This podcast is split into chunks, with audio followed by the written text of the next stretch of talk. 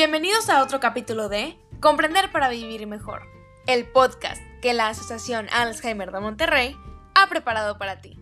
En esta sección hablaremos de temas que facilitarán el entendimiento de la enfermedad, el proceso y la comunicación con la persona que padece Alzheimer.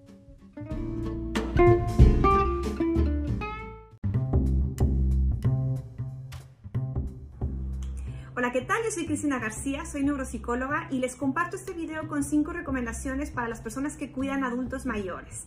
La primera recomendación es que tengan una rutina semiflexible. Esta rutina va tanto para ustedes como cuidadores como para su familiar al que están cuidando. ¿Qué se refiere semiflexible? Que tengan cosas fijas, que sean las más importantes, por ejemplo, un horario fijo para dormirse y para despertarse, el horario fijo para los alimentos y un horario fijo que tengan para el aseo personal, para bañarse, quitarse las pijamas, arreglarse, lavarse los dientes, etcétera todos los demás pendientes o cosas que ustedes planearon que sean flexibles, que dependan tanto de su estado de ánimo como el de su familiar, eh, cómo se sienten físicamente ese día, si quieren o si no quieren, y van improvisando un poco día con día. La segunda recomendación es que se mantengan realizando actividades estimulantes o placenteras.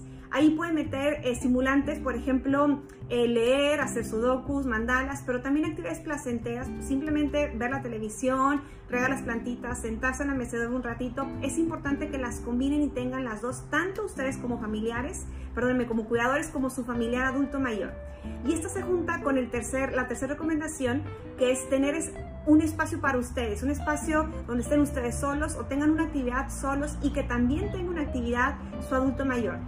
Por ejemplo, mientras ellos hacen la siesta, ustedes se ponen a leer o a hablar con algún amigo. O mientras ellos están leyendo o están viendo la televisión, ustedes pueden descansar, meditar, relajarse, pero que tengan actividades individuales ustedes y su familia.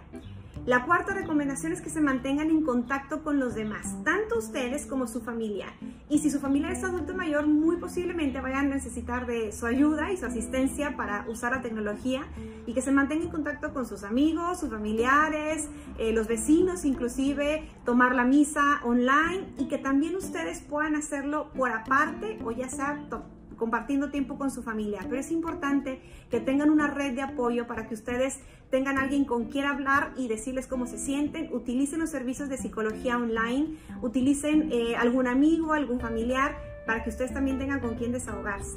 Y la quinta y última recomendación, que es la más importante, es manténganse sanos y salvos, saludables, no hagan visitas, eh, no reciban visitas, no hagan, eh, no salgan si no tienen que hacerlo, tomen todas las precauciones para su salud y sobre todo para la salud de su familia. Espero que les sirvan.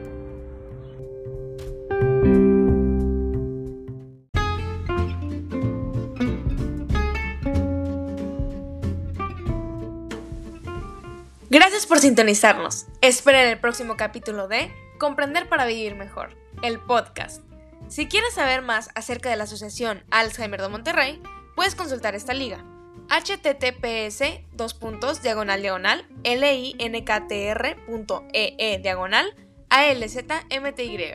Este link también lo puedes encontrar en la descripción de nuestro podcast. Hasta pronto.